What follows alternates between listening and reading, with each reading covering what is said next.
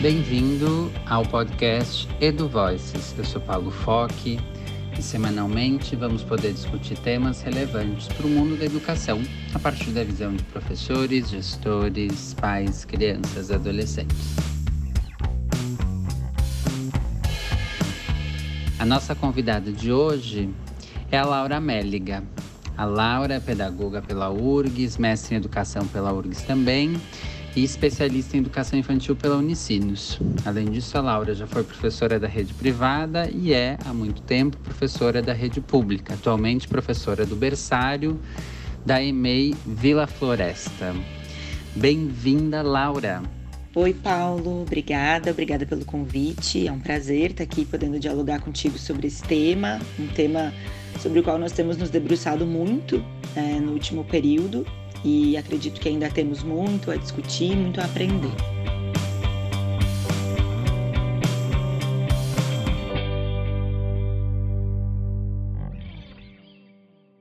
A ideia de convidar a Laura para participar desse podcast é para que a gente possa ouvir na perspectiva de professores como é que tem sido a experiência da educação infantil é, depois que o mundo né, foi tomado por, pela situação do coronavírus, por uma pandemia.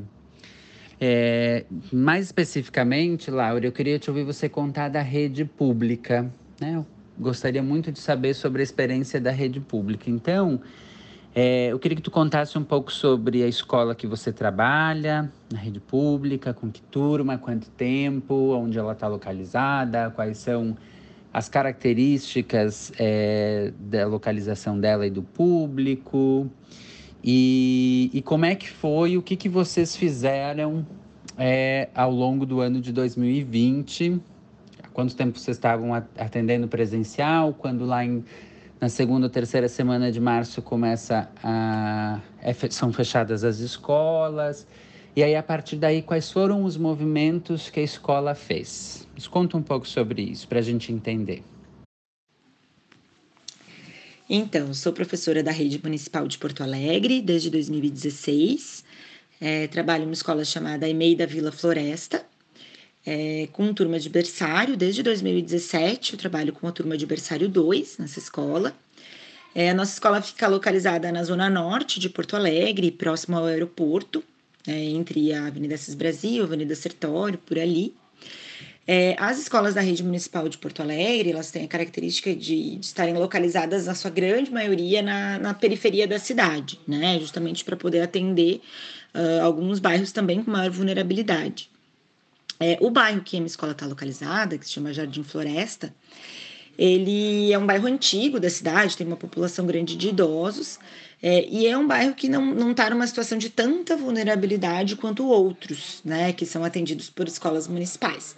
Mas nós somos uma escola que estamos, por estar um pouco mais próxima do centro, não há tantas escolas municipais perto dali. Então, tem algumas regiões é, ali próximas que não são tão perto da escola, mas que a gente atende também, né? Crianças, por exemplo, da Vila Dique, da Vila Nazaré, é, que estão numa situação é, um pouco mais de vulnerabilidade, às vezes de violência. É, em relação à pandemia, então, como é que eu posso começar contando essa história, né? A gente começa o ano de, do ano passado, o ano de 2020, com uma expectativa parecida, acredito, de todas as escolas do Brasil, né, que não envolvia essa parada, né, especialmente essa parada tão longa que houve no ano passado. É, então a gente vinha desde, desde dia 10 de fevereiro, que foi quando iniciou o ano letivo, é, planejando né, um ano, um ano como, como todos os outros, né? Então foi um mês de esse, esse um mês de atendimento presencial que a gente teve. Foi um mês de acolhimento, um mês de adaptações, né? E de iniciar o planejamento desse ano. É, e aí fomos, fomos pegos quase que de surpresa mesmo por essa parada ali no mês de março.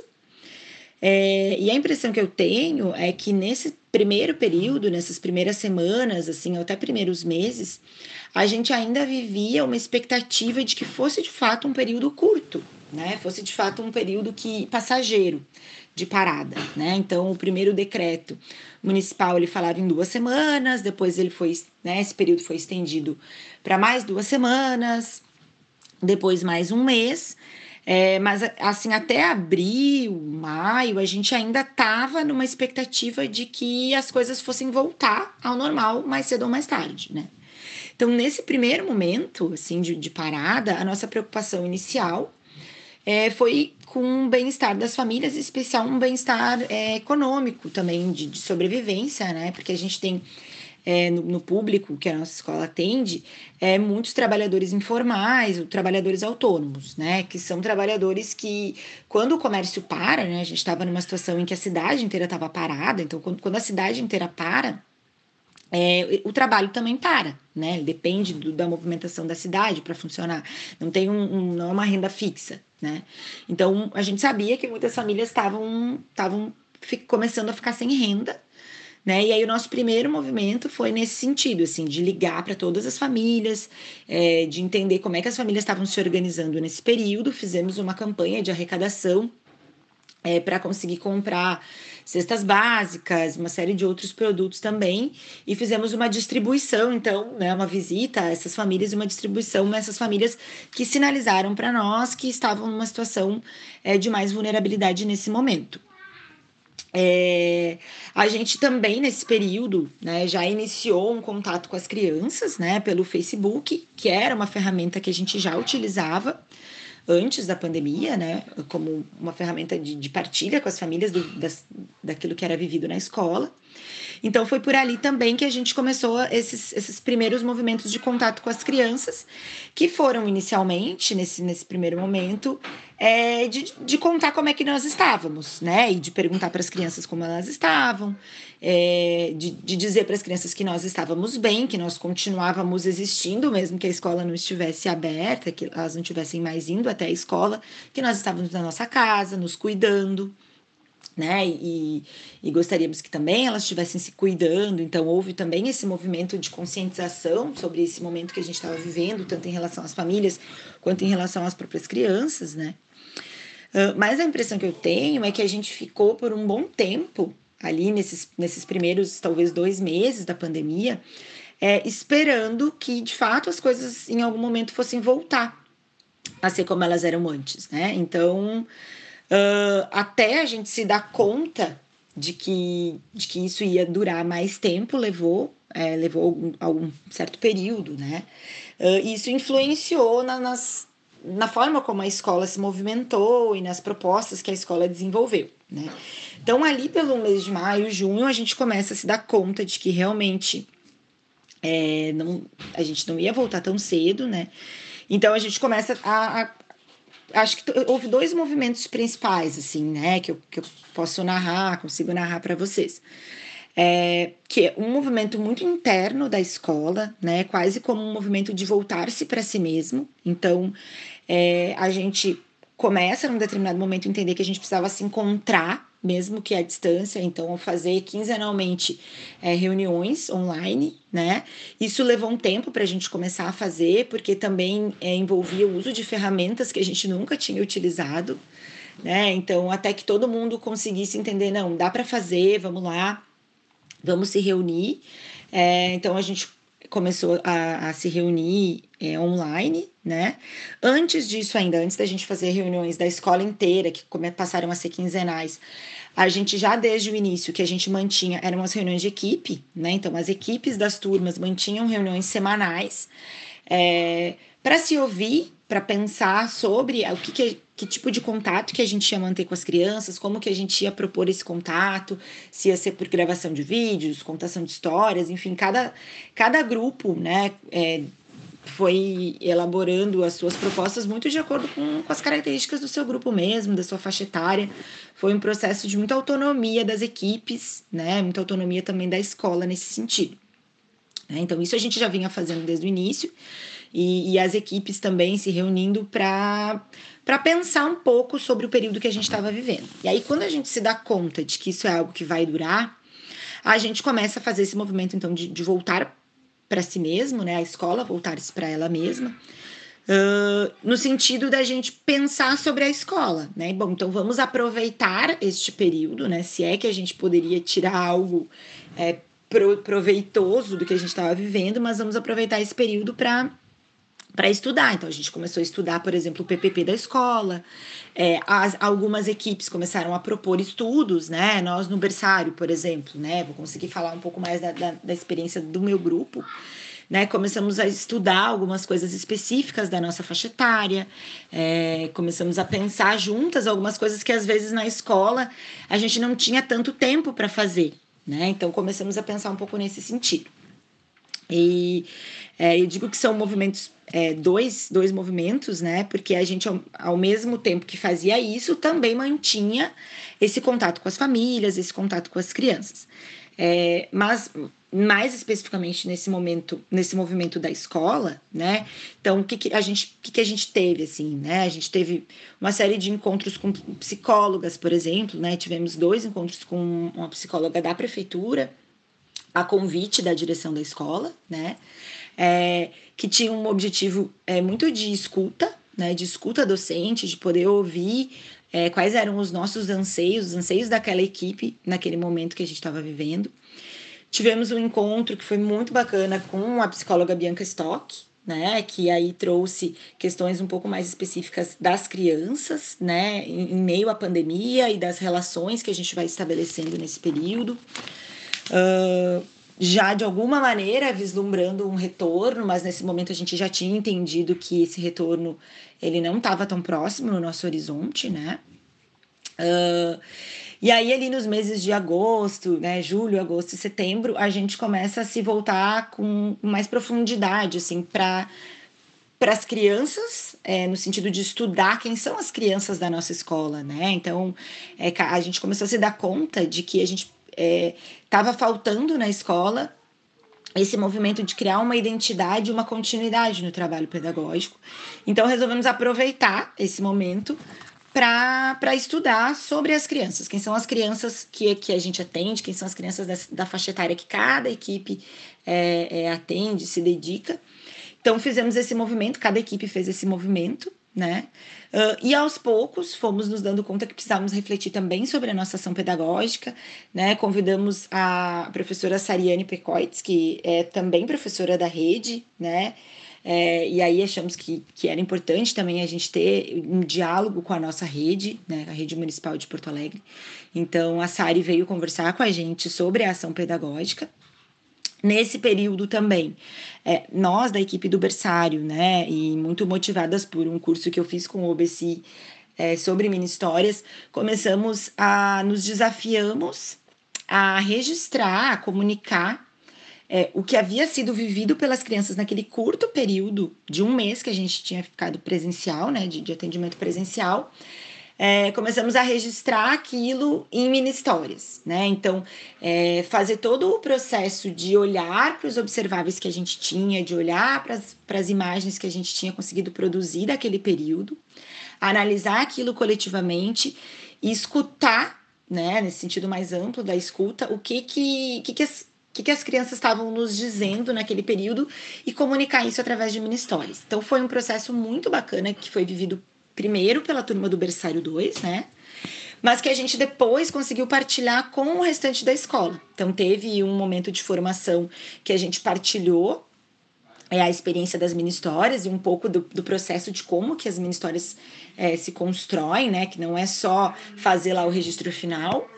É, e aí, depois, o, todo o grupo da escola, todas as equipes também fizeram esse processo, né? De olhar para alguns dos seus observáveis, se desafiar a, a, a, escutar as crianças, a espremer um pouquinho mais os olhos e, e observar as ações das crianças, né?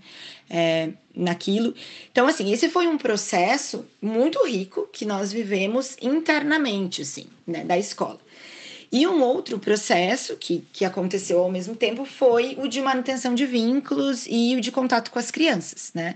É, eu acho que ainda fica o desafio da gente conectar esses dois processos, né? Acho que isso é algo que no ano de 2020 a gente ainda não, é, não conseguiu fazer, talvez de forma tão intensa, tão complexa como precisaria ser feito, né?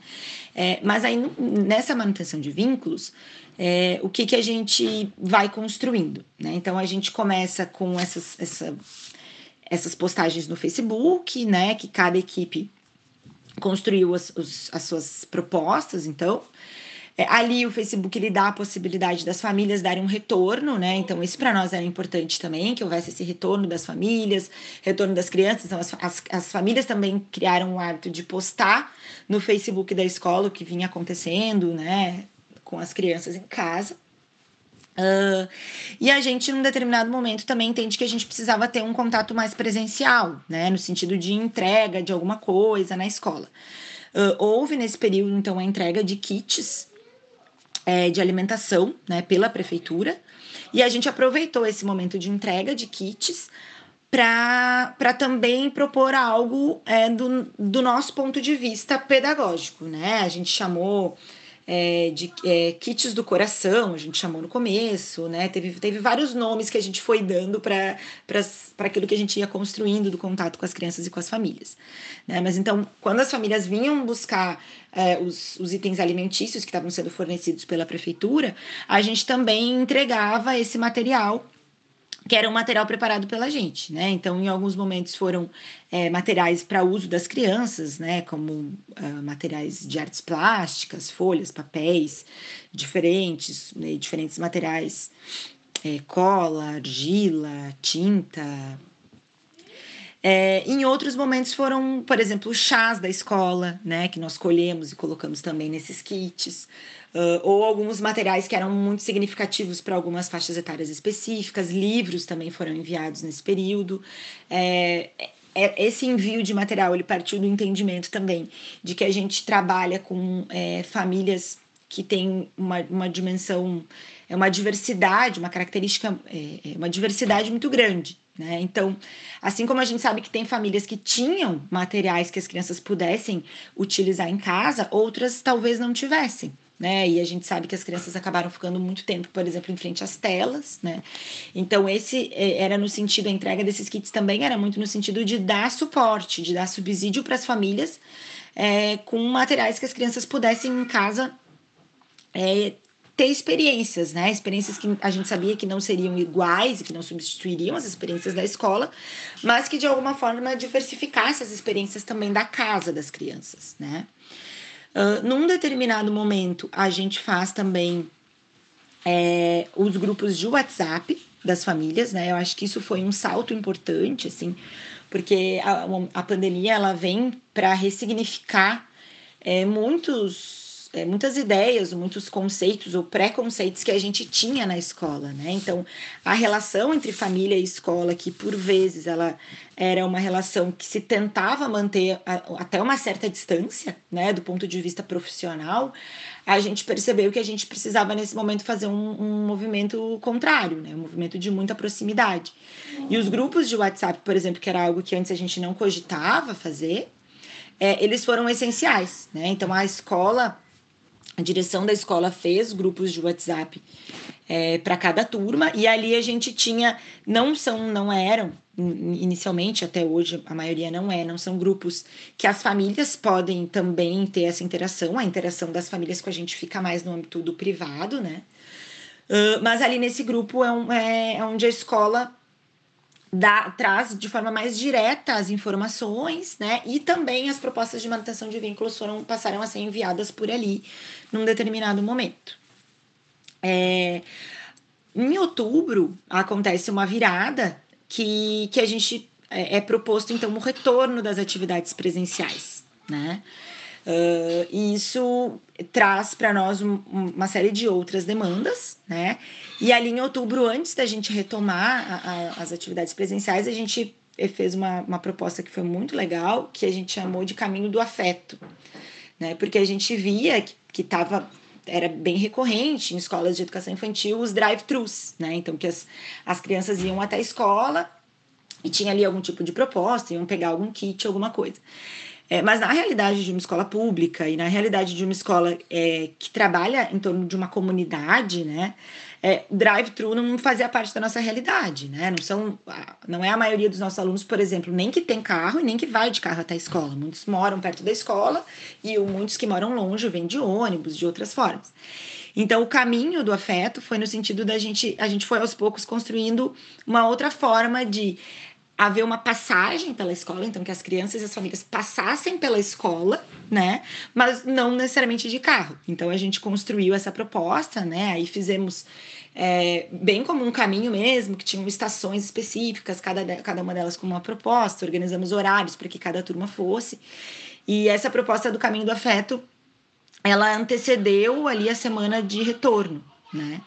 É, e aí o retorno, eu acho que ele é um, quase que um outro capítulo, assim, da nossa vivência na pandemia, né? Que é, é que foi um retorno que nos pegou, assim como, como a parada, nos pegou um pouco de surpresa, né? A gente não a, a, gente não vinha falando sobre isso, a Secretaria de Educação não vinha falando sobre isso, e de repente em outubro a gente se vê na necessidade de retornar. É, aí nós nos organizamos, então, né, organizamos o COI da escola, organizamos um plano de acolhimento com base naquilo que existia, especialmente das orientações do governo do estado, né, é, sobre protocolos. Uh, e aí a, a, nossa relação com as famílias e com as crianças começou a, a, a, ter um foco maior nessa, nesse retorno presencial, embora ele tenha sido de um número muito pequeno de crianças. Né? Então a gente continuava com algumas estratégias de manutenção de vínculos, de envio é, de alguns vídeos e propostas, mas estávamos com a nossa energia mais voltada para o estar ali presente, né? Uh, e aí, para eu concluir, que acho que eu já estou não sei nem se eu já não respondi as outras perguntas que tu vai ter uh, para essa nossa conversa, né? Mas é, acabei fazendo uma super narrativa desse período mesmo, mas para concluir, é, ao final de, do ano, então, né? A gente ali, outubro, novembro e dezembro, então ficamos é, muito com a nossa energia muito voltada para atender essas crianças que estavam vindo para a escola, mas ali no final do ano a gente tem o desafio de, de comunicar as famílias, né, de entregar então um registro desse período, né? E aí a gente opta por construir uma espécie de dossiê, né? A gente nem chamou de avaliação final, que era como normalmente se chamava, né? A gente construiu um, um, uma memória desse ano que passou, né? Esse ano que a gente sabe que não foi um ano perdido, que foi um ano vivido pelas crianças, um ano vivido por nós, então a gente constituiu uma memória desse período, de, né? Fizemos ali um documento que trouxesse um pouquinho de cada coisa que foi vivida, tanto pela escola quanto pelos grupos etários especificamente. E fizemos no final do ano uma ação muito bacana que foi de visitar cada criança na sua casa, né? Nós visitamos todas as crianças da escola, a casa das crianças para fazer a entrega é, desse material e aí entregamos também uma massinha de modelar, entregamos um panetone para a família, né? Foi um momento de celebração também desse ano tão difícil que a gente viveu. E Laura, a partir desses movimentos que você nos contou, quais foram capitaneados pelo poder público, pela mantenedora, né, pela Secretaria Municipal de Educação, e quais deles foram mobilizados internamente pela equipe da escola? E aí conta para a gente também um pouco dos encontros e desencontros entre as orientações macros com as necessidades micros, né, localizadas, para a gente poder pensar um pouco melhor sobre isso. É bom, é, de fato, da mantenedora, né, de, de, todos esses movimentos que eu te narrei, é, o que a gente pode dizer que foi capitaneado mesmo pela Secretaria de Educação, é, pela Prefeitura de Porto Alegre, foi a entrega de alimentos, né? Então, eu acredito que tenha sido duas ou três entregas de alimentos ao longo da pandemia, ao longo do ano passado. É, que, que eu imagino né, que tenha sido uma iniciativa do setor de nutrição, que é um setor que a gente sabe que é muito responsável ali na secretaria, né? É, e, e, que diz respeito à alimentação escolar, né? Porque a escola ela tem esse papel também de, de alimentação para as crianças, né? Então, como isso não estava acontecendo na escola, a entrega desses alimentos foi fundamental para que a escola cumprisse é, o seu papel também nesse período e para dar também um suporte para as famílias, né? Que estavam em casa naquele momento e ainda a gente sabe passando por dificuldades. É, isso de fato é o que teve de concreto da, da mantenedora, da secretaria. Né? Houve um entendimento da Secretaria de, Municipal é, de Porto Alegre que, que a educação infantil ela não tinha a principal atividade da educação infantil era de fato a manutenção de vínculos ela não tinha compromisso com conteúdos ela não tinha compromisso com envio é, de aulas né e de atividades é, e o que, que eu entendo que é um, um entendimento muito positivo, né? Isso foi muito bom, esse entendimento, né? Uh, mas ao mesmo o que diferenciou, por exemplo, então as exigências que se tinha lá para ensino fundamental e as que se tinha para educação infantil. Então, ao mesmo, mas ao mesmo tempo que foi positivo, é, nos deixou também num vácuo, né? No sentido de, de que daí não houve não houve nenhuma outro tipo de orientação ou de proposição de um planejamento coletivo por parte da rede municipal, né? Então isso fez com que as nossas ações exigissem um planejamento muito nosso e fossem de muita autonomia nossa mesmo, da escola, né? Tanto que cada escola dentro da rede municipal de Porto Alegre construiu o seu próprio processo né? Provavelmente outras escolas que vão, né, se forem fazer uma narrativa como essa que eu fiz aqui, é, vão ser narrativas muito diferentes, né? Claro, vão ter as suas semelhanças por serem da mesma rede, por serem da educação infantil, por terem já uma caminhada em comum, mas não por haver um planejamento coletivo ou orientações coletivas é, da rede durante a pandemia, né? Então, todo esse processo, de fato, foi um processo muito autônomo é, da escola, né? E esse que eu narrei específico uh, da nossa escola, né?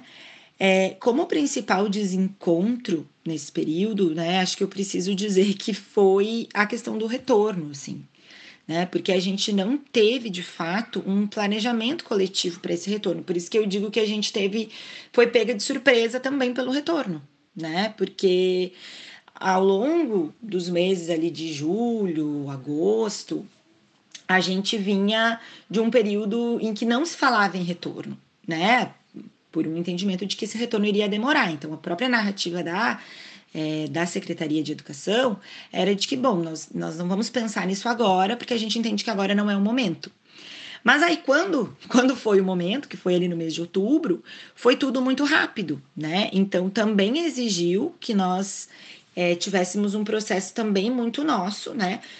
É, houve também, daí, nesse caso, um, algo positivo, que é da gente ter tido muita autonomia, inclusive em relação às datas de retorno, né?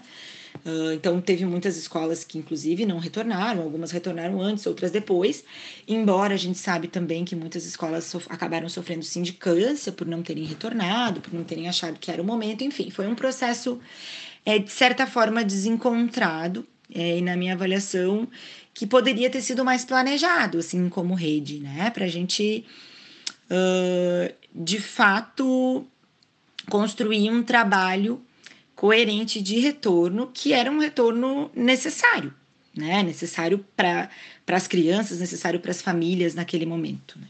Certo. E para 2021, quais eram as expectativas que vocês tinham e agora, com a situação da bandeira preta que nós estamos vivendo aqui no Rio Grande do Sul, quais são os planos?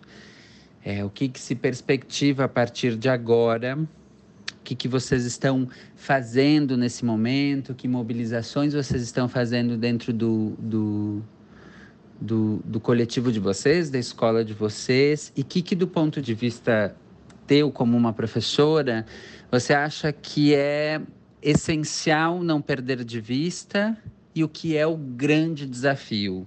Em relação ao nosso retorno para a escola, o retorno das férias, né, ali no final de fevereiro, é, foi de fato muito parecido com 2020, porque a gente vinha de uma expectativa de retornar, né, porque já tínhamos também retornado em 2020, né, no final do ano passado, então, vínhamos numa expectativa, né? Claro que havia também uma apreensão, porque o número de crianças que viriam para a escola, a gente já sabia que nesse momento ia ser um número muito maior, né? O que isso exigiria de nós um cuidado muito maior em relação a protocolos, né? Então, também era algo novo, embora a gente tivesse retornado no ano passado, era algo novo, né?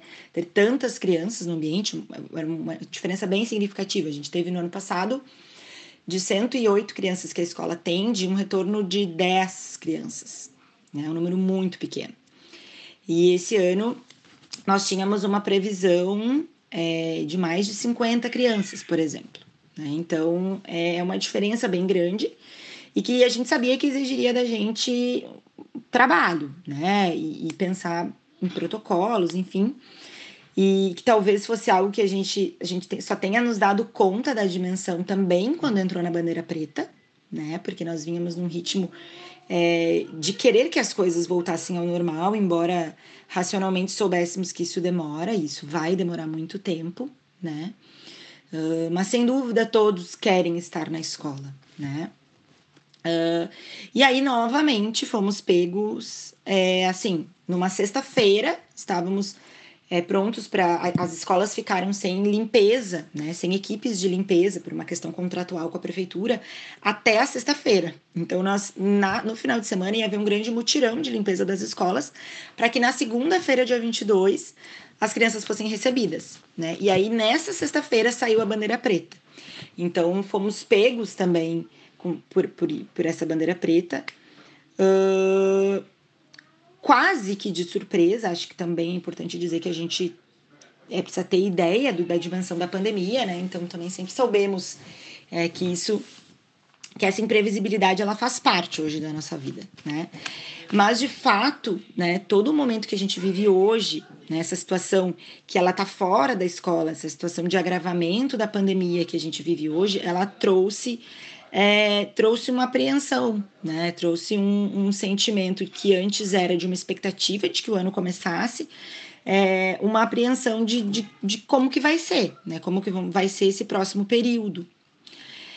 É, em relação ao que eu acho que é essencial, é, acho que tem, tem bastante a ver com isso, né? Com essa imprevisibilidade, com essa repetição do ano de 2020, mas eu penso que o que é essencial é a gente não repetir é, aquele momento de espera que houve no, no ano de 2020, né? Porque a gente já sabe, a gente já entendeu que essa pandemia ela não nos deixa fazer planos, né? Ela não nos deixa fazer planos a longo prazo e, e a gente não pode esperar para que, que aconteça alguma coisa, para que aí a gente comece o ano, para que aí a gente comece a planejar, para que aí a gente comece a executar a nossa ação pedagógica né? Uh, acho que a gente já entendeu que a escola de educação infantil ela, ela vai ter que cumprir o seu papel mesmo numa situação de não atendimento presencial, né? Numa situação de gravidade da pandemia, que é o que a gente vive hoje. É, então eu, eu diria que, que o essencial é a gente conseguir dar conta do nosso trabalho, da nossa ação pedagógica, fazer a escola de educação infantil acontecer mesmo é, sem estar lá dentro da escola, né? E, e, e, sem ter no horizonte isso. Por mais que a gente deseje que, que a gente volte logo, né? Porque a gente deseja que a pandemia é, se acalme, a gente deseja que as coisas melhorem, né? Porque elas estão de fato muito graves. É, a gente já entendeu que a gente não pode ficar fazendo planos no sentido de esperar. Então, eu acho que o essencial é a gente conseguir, nesse momento, uh, oferecer um serviço de qualidade, né? É um trabalho de qualidade de uma escola pública que tem um compromisso com a sua comunidade. Então, e fazer isso à distância nesse momento, né? E acho que isso, né, para falar já do, do desafio, acho que isso em si já é um grande desafio, porque mesmo que a gente tenha tido aí um ano inteiro para aprender, ainda não é o que a gente sabe fazer melhor, né? O que a gente sabe fazer melhor é estar na escola.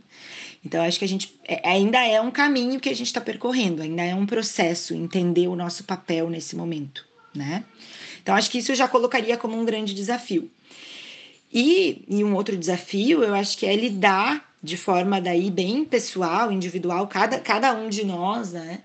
É, com essa imprevisibilidade e com, com o fato de que a gente precisa se manter motivado para fazer o nosso trabalho, mesmo em meio a uma situação é, de muita angústia, de muita angústia pessoal mesmo, né? Hoje a gente tem, por exemplo, na minha escola, cinco pessoas que estão com Covid, né? Cinco pessoas positivadas para Covid.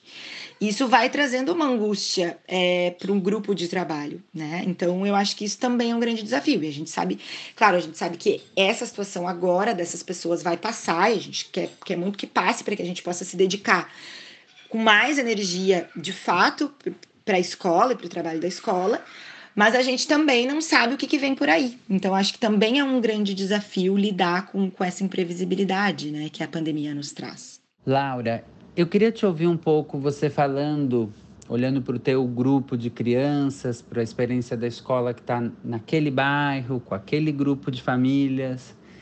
que impactos você já percebe é, como decorrência da pandemia e de tudo que ela desdobrou? E o que, que você imagina ainda que é, possa impactar na vida dessas crianças e na vida dessas famílias? E também eu queria te ouvir um pouco que, que você nos falasse um pouco sobre o teu coletivo, teu grupo de colegas, teus, teus, teus pares é, que anseios, é, que, que, que, que, narrativas eles trazem a respeito é, desse momento é, profissional que, que nós estamos vivendo. Ah, isso é bem interessante, né, de, de, de pensar, assim, sobre essa relação que, que a gente consegue enxergar já das famílias, né? Nesse ano, a gente fez, agora no início do ano, as entrevistas. Nós fizemos entrevistas na turma do Bessário, fizemos com, já com todas as famílias, as outras turmas também estão fazendo com todas as famílias. É, para conversar mesmo, conhecer as crianças, né? No, no, nosso caso, por exemplo, a gente não conhece, não são crianças que estavam na escola no ano passado, né? Então a gente está começando a conhecer, mesmo que à distância, essas famílias, essas crianças é, e nos outros grupos também para ter uma conversa um pouco mais profunda sobre como foi esse período, né? É, e nessas conversas, né, e aí vou falar mais especificamente mesmo do meu grupo, das conversas que a gente teve com as famílias do grupo do berçário, é, a gente já observa algumas, algumas consequências da pandemia, né? Que estão muito relacionadas com a falta de emprego. E aí é preciso dizer, e acho que é bem emblemático a gente estar tá falando isso agora próximo do 8 de março, né? É, é preciso dizer que há um impacto muito grande sobre as mulheres. Né? Então, as mulheres são quem na nossa sociedade é, se responsabilizam social, culturalmente, são as pessoas que se responsabilizam pelas crianças, né? E se as crianças estão em casa, as mulheres estão em casa, as mulheres estão sem emprego, as mulheres estão de fato sendo muito afetadas por essa pandemia. E acho que isso é importante de dizer, e, e, é algo que eu tenho dito muito em outras oportunidades de diálogo, em outros espaços, e vou aproveitar para dizer aqui também. É, né, que, que eu acho que a gente precisa entender a legitimidade dessa necessidade das mulheres da escola, né? Uh, e aí, que, que eu sempre digo, né, faço um paralelo assim, com a história da educação infantil brasileira. Né? A educação infantil brasileira se constitui é, inicialmente de, de uma luta das mulheres, né, por escola, por creche, mas também de uma luta dos professores é, de reconhecimento de que o espaço da escola não é um espaço é, de assistencialismo, não é um espaço só de deixar as crianças para fazer outras coisas. É um espaço de educação, né? É reforçar o caráter educativo. Só que nessa caminhada de reforçar o caráter educativo, eu faço uma leitura de que a, nós, como professores, a escola, de maneira geral, é, abandonou, de certa forma, o cuidado com as crianças e o caráter de assistência também que a escola, especialmente a escola de, educação infantil, ele tem. Que não é, sem dúvida, só de assistência, né? Porque não é só é uma coisa, é uma coisa e outra. É, mas é, eu acho que a gente abandonou essa, essa ideia do cuidar e do educar como aspectos indissociáveis, né? Então, para reforçar o caráter educativo, a escola foi se distanciando é, dessa responsabilidade social também, com o cuidar das crianças, com dar essa provisão, dar essa proteção para as crianças, para que sim as suas famílias possam trabalhar. E isso eu acho que nesse momento é muito importante de ser dito, né? Porque o que a gente percebe hoje conversando com as famílias é que sim, muitas famílias estão sem emprego e muitas mulheres estão sem emprego, e isso, como são trabalhadoras informais também, isso tem a ver com a escola, né? Uh, especialmente num cenário como a gente tinha do ano passado, não, não no cenário agora da bandeira preta, mas no cenário como a gente tinha do ano passado, de que a sociedade estava funcionando, estava tudo funcionando. É, então, de certa forma, algumas famílias estavam conseguindo retomar o seu emprego, mas as mulheres não, porque as mulheres estavam precisando ficar em casa com as crianças. Uh, então, é um tema de fato muito complexo. Acho que é como também tu já tem dito muito, né? E eu concordo. A gente precisa fugir das polarizações, fugir dos binarismos, mas a gente precisa assumir que a escola ela cumpre sim esse papel protetivo para as crianças e, e de sobrevivência das famílias, né? Então, acho que o que a gente consegue sentir de impacto hoje na, nas nossas comunidades tem muito a ver com isso, assim. E eu acredito que, que enquanto perdurar essa situação na sociedade, isso vai continuar, né? E, e a gente, aos poucos, vai ter que entender cada vez melhor a nossa responsabilidade nesse cenário, né? E eu acho que em relação aos meus pares, né, aos anseios, as narrativas para esse período, né, ali no, no, grupo, no meu grupo de colegas de trabalho, é, tem muito a ver com aquele desafio que eu mencionei antes, né? Esse desafio de a gente, ao mesmo tempo que está vivendo uma angústia individual muito grande, né? De, de, de ver que ao nosso redor há uma gravidade da pandemia e, há, e cada vez mais a, doença ela está próxima das pessoas. Então, cada vez mais a gente conhece pessoas que adoeceram, a gente conhece pessoas que estão em estado grave, e isso vai trazendo uma angústia individual que a gente não separa, né? A gente não consegue separar isso do trabalho, né? Especialmente no, no momento que a gente está em casa trabalhando. Então, eu acho que a, a, a, nossa narrativa, enquanto colegas, né, e as trocas que a gente tem tido para se fortalecer, elas vêm muito nesse sentido, de a gente é, superar um momento de muita angústia, de muito desafio e encontrar o caminho para continuar fazendo e, e, e, não só continuar fazendo o que a gente vinha fazendo, mas acho que qualificar o, o nosso trabalho, né? Sem ter, como eu falei antes, esse horizonte, é, esse horizonte de, de um dia, do dia em que as coisas vão voltar ao normal, né? De a gente conseguir de fato construir o nosso aqui e agora. Muito bem, Laura. Nós temos feito algumas perguntas para os nossos convidados e aí eu gostaria de saber a sua opinião sobre isso também. O que, que você entende por educação?